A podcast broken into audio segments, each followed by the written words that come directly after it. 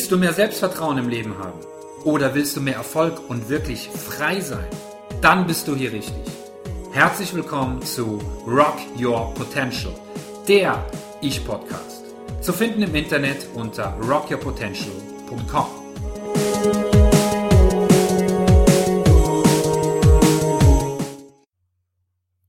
Ach ja, die guten alten Zeiten, oder nicht? Hm, so die ersten Erinnerungen sozialer Kontakte gehen ja meist zurück auf die Kindergartenzeit. Und da war für viele auch die Kindergartenliebe. Ja, auch wir wollten damals heiraten. Mit fünf Jahren. Hat nicht geklappt. Vom Kindergarten geht's dann weiter in die Schule und je älter man wird, desto größer wird die Zahl derer, die man kennenlernt Klar, deshalb, weil man immer wieder in ein neues Umfeld gerät. Vom Kindergarten geht's weiter in die Grundschule, Mittelstufe, dann machen viele die mittlere Reife und eine Ausbildung. Oder sie gehen den Weg der Oberstufe bis zum Abitur, Bundeswehr, Zivildienst, freiwilliges soziales Jahr, Fachhochschule, Uni, je nachdem, wo man hin möchte, bis dann hin zum Berufsleben. Es gibt also so unendlich viel Raum, um immer mehr und mehr Leute kennenzulernen. Und siehe da, je nach Lebensabschnitt verbringt man dann mehr und mehr Zeit mit denselben Leuten. Man vertraut sich ihnen an, hört sich ihre Geschichten, Freuden, Sorgen, Ängste, Probleme und Erfolge an. Und über diese Zeit entwickelt sich ein Vertrauen. Auf der einen Seite ist dieses Vertrauen sehr stark, wenn es dann einmal aufgebaut ist. Auf der anderen Seite kann man bei Ungereimtheiten, bei Enttäuschungen natürlich sehr schnell an diesem Vertrauen zweifeln. Jetzt stellt sich die Frage, wenn jetzt dieses Vertrauen einmal so stark aufgebaut wurde, warum ist es nicht unerschütterlich?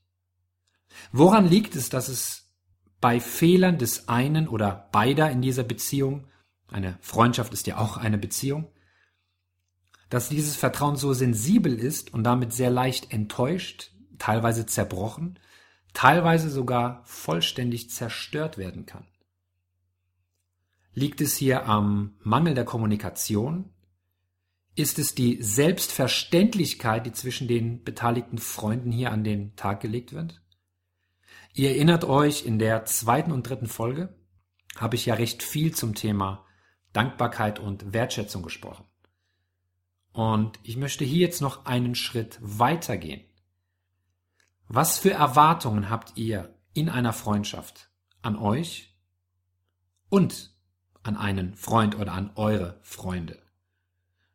Und wenn es diese speziellen Erwartungen gibt, dann wäre die nächste Frage, welche Einstellung habe ich und welche Einstellung haben diejenigen aus meinem Freundeskreis.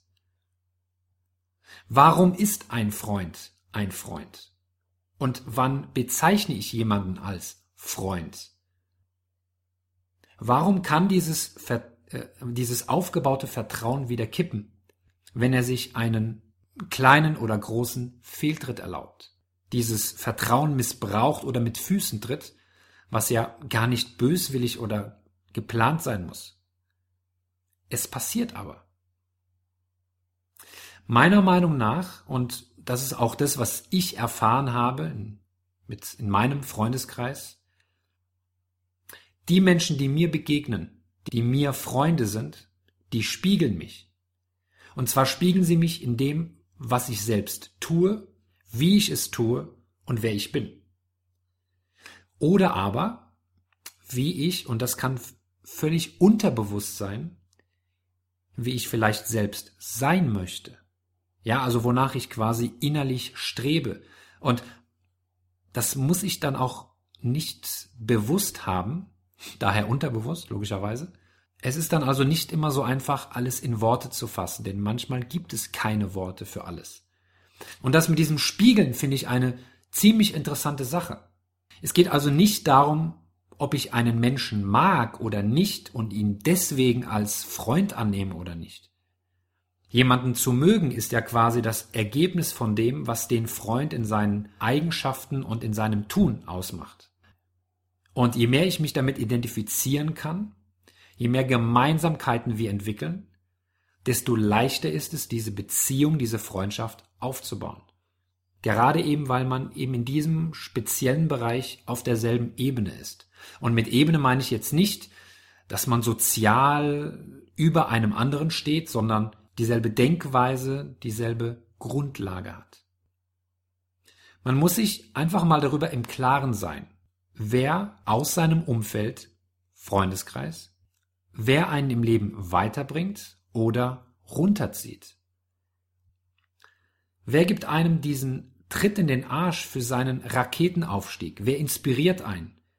Wer ist also auch nicht nur für einen da, wenn es mal nicht so läuft, sondern welches Gedankengut hat dieser Freund? Wie tickt er? Was ist seine Einstellung? Was sind seine Ziele?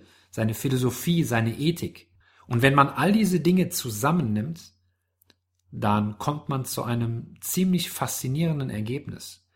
Es wird beschrieben, dass man selbst, jeder, du, ich, wir alle, der Durchschnitt der fünf Personen ist, mit denen man die meiste Zeit verbringt. Also fünf Menschen, mit denen wir am meisten und am intensivsten zu tun haben, die quasi unser Spiegel sind und wir auf jeder Ebene Gedanken, Philosophie, Ethik, Selbstvertrauen, Erfolg, äh, finanzieller Reichtum, geistiger, spiritueller Reichtum, Weiterentwicklungsmöglichkeiten und so weiter. All das auf dieser Ebene entspricht dem Durchschnitt der fünf Personen, mit denen wir die meiste Zeit verbringen. Und wenn ich auf der einen Seite sage, wer ist derjenige, der mir in den Arsch tritt, um mir zu meinen Zielen verhilft? Und auf der anderen Seite, wer zieht mich runter, und kostet mir sehr viel Kraft und Energie. Bin ich glücklich und zufrieden mit diesem Verhältnis oder ist das Miteinander immer sehr angespannt und ach, und anstrengend, aber ich mag ja die Person so sehr. Jim Ron, ein ehemaliger, also mittlerweile verstorben, ehemaliger Unternehmer, Motivationstrainer und Anfang seines 30. Lebensjahres Millionär, beschrieb diese fünf Menschen als Peer Group. Peer geschrieben P-E-R. Eine Peer Group sind quasi Gleichgesinnte in derselben Einstellung, in ihrer Philosophie, was natürlich nicht heißt, dass sie immer derselben Meinung sind.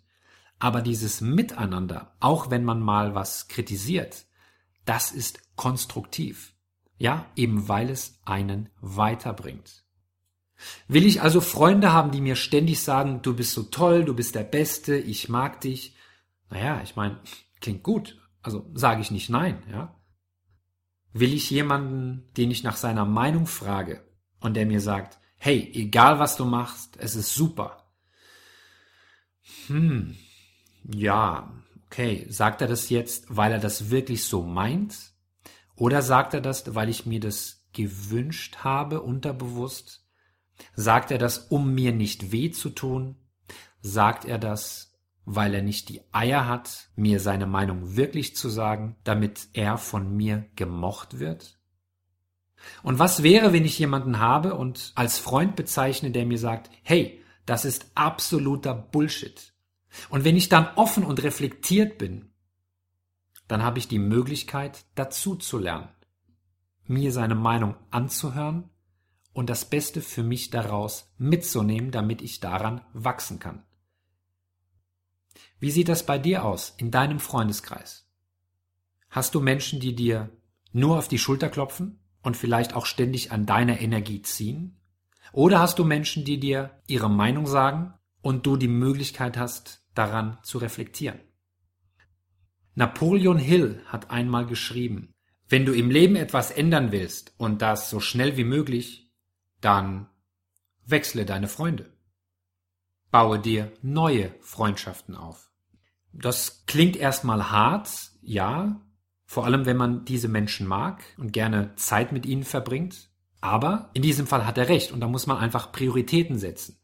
Denn man muss sich eines überlegen, wenn diese Menschen einen nicht weiterbringen, sondern immer nur runterziehen, weil sie sich mehr mit sich selbst beschäftigen und sich ständig beklagen, dass alles doch so scheiße ist und sie eben nicht 100% Verantwortung für ihre Situation und ihr Tun übernehmen, ob gesundheitlich nicht auf der Höhe sind und nichts verändern wollen, finanziell, ich sag mal, noch sehr viel Luft nach oben ist, falls dir das Finanzielle wichtig ist, dann ist eben die Frage, wie sieht das aus diesen verschiedensten Feldern bei dir aus? Denk immer an diesen Durchschnitt mit den fünf Menschen, mit denen du zusammen bist. Wenn du mehr willst, brauchst du andere Freunde um dich herum. Freunde, die das schon erreicht haben, wo du hin möchtest. Und das bedeutet natürlich nicht, dass man jetzt denjenigen, die man jetzt hat, die Freundschaft kündigen muss. Ich meine, das ist natürlich deine Entscheidung, aber ich denke, man muss nicht alles immer so radikal sehen. Es geht vielmehr darum, die Prioritäten zu setzen. Mit wem möchte man seine Zeit wirklich verbringen, weil man sich wohlfühlt, weil man gefördert wird, weil man konstruktive Kritik bekommt und diese einen weiterbringt und eben wachsen lässt. Das heißt, wenn man dann wirklich auch was ändern möchte, aufstehen von der Couch und rausgehen. Denn im TV findet man diese Menschen nicht. Und wenn du mit deinem Job unzufrieden bist und sagst, hey, meine Arbeitskollegen, naja, ich kann sie mir nicht aussuchen, ich verbringe halt die meiste Zeit mit ihnen, sie nerven aber ziemlich rum, kommt vielleicht noch der Chef dazu, dem du nicht so grün bist, naja, dann stellt sich die Frage, wie lange willst du das noch mitmachen? Es kommt eben darauf an, was du bereit bist dafür zu tun. Stichwort Komfortzone. Bleibst du da, wo du bist? Oder trittst du einen Schritt raus und hast die Möglichkeit, etwas zu verändern für dich zum Besseren. Und schau dir mal deine Freunde genau an. Wer sind diejenigen, die ständig nur etwas von dir wollen? Wer sind diejenigen, die, wenn du mal eine Frage hast oder einen Gefallen brauchst, die dann plötzlich keine Zeit für dich haben?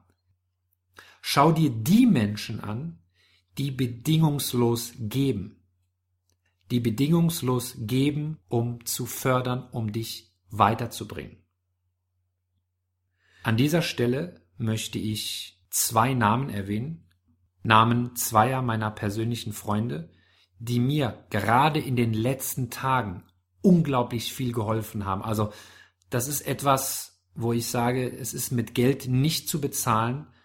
Das ist etwas, ja, fürs Leben und worauf ich auch ziemlich stolz bin und einfach nur Danke sagen möchte. Und zwar ist das auf der einen Seite Tom Kaulis und auf der anderen Seite Mark Simonowski. Ich habe einfach ständig die Möglichkeit gehabt, von ihnen zu lernen und habe Hilfe bekommen, ohne dass sie irgendetwas von mir erwartet haben. Und wenn du Menschen begegnest, die mit Freude geben, ohne etwas zu erwarten, dann Pflege diese Freundschaften, dann nehme sie in deine Peer Group auf. Und zwar nicht, um ihr Verhalten oder ihr Wissen oder ihre Erfahrung auszunutzen, sondern damit auch du ihnen ein bedingungsloser Freund sein kannst. Wenn dir diese Folge gefallen hat und auch die vorigen dir wertvolle Impulse gegeben haben, dann freue ich mich auf eine kurze Bewertung Mittlerweile ist Rock Your Potential auf iTunes gelistet. Und wenn du auf den Abonnieren-Button klickst, dann bekommst du alle Folgen kostenlos. An dieser Stelle sage ich dafür vielen Dank. Du für dich, sei du dir selbst dein bester Freund. Hab Vertrauen in dich, denn dann schaffst du es, dass auch andere dir vertrauen. Ich sage bis zum nächsten Mal und denke immer daran, wer immer tut, was er schon kann, bleibt immer das, was er schon ist. Vielen Dank, euer Karim.